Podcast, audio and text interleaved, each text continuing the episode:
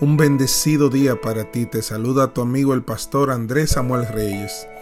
Cuenta la historia que en un castillo oriental se encontraron con la muerte de uno de sus guardianes y fue preciso encontrar un sustituto. El gran maestro convocó a todos los discípulos para determinar quién sería el nuevo centinela y con mucha calma dijo, asumirá el puesto quien resuelva el problema que voy a presentar. Entonces colocó una magnífica mesa en el centro de la sala, con un jarrón de porcelana, una rosa de extraordinaria belleza en él, y dijo así, aquí está el problema. Todos quedaron asombrados mirando aquella escena. Un hermoso jarrón, una maravillosa flor en el centro. ¿Qué representaría? ¿Qué hacer? ¿Cuál era el enigma?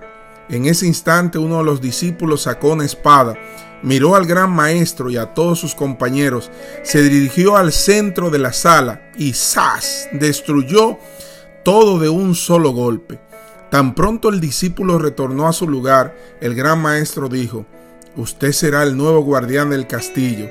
Aunque veas algo muy lindo, si hay algún problema, precisa ser eliminado. Un problema es un problema y no podemos asumir riesgos. Muchas personas cargan la vida entera con el peso de las cosas que fueron importantes en el pasado y que hoy solo ocupan un espacio inútil en sus corazones y mentes. Si el problema es un sentimiento de rencor o reproche que en algún momento te hizo daño, eso solo forma parte de un pasado. Hay un proverbio chino que dice, para poder beber vino es necesario tirar primero el té. Limpia tu vida Comienza por las gavetas, armarios, hasta llegar a las cosas que ya no tienen más sentido y que están ocupando espacio, que muchas veces lejos de ayudarte te hieren y te impiden tomar un curso diferente en tu vida. El pasado sirve como lección, como experiencia, como referencia. El pasado sirve para ser recordado y no para ser revivido. Escucha bien, el pasado sirve para ser recordado y no para ser revivido. Una de las experiencias del pasado en el presente es solamente para construir tu futuro.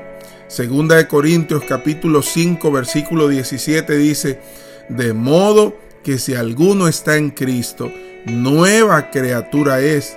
Las cosas viejas pasaron, las cosas viejas pasaron y aquí todas son hechas nuevas en Cristo Jesús.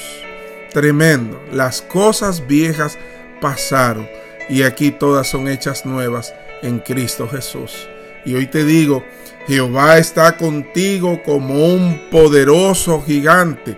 Jeremías 20:11.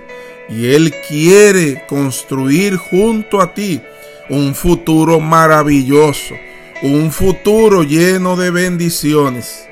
Que Dios te bendiga, que Dios te guarde.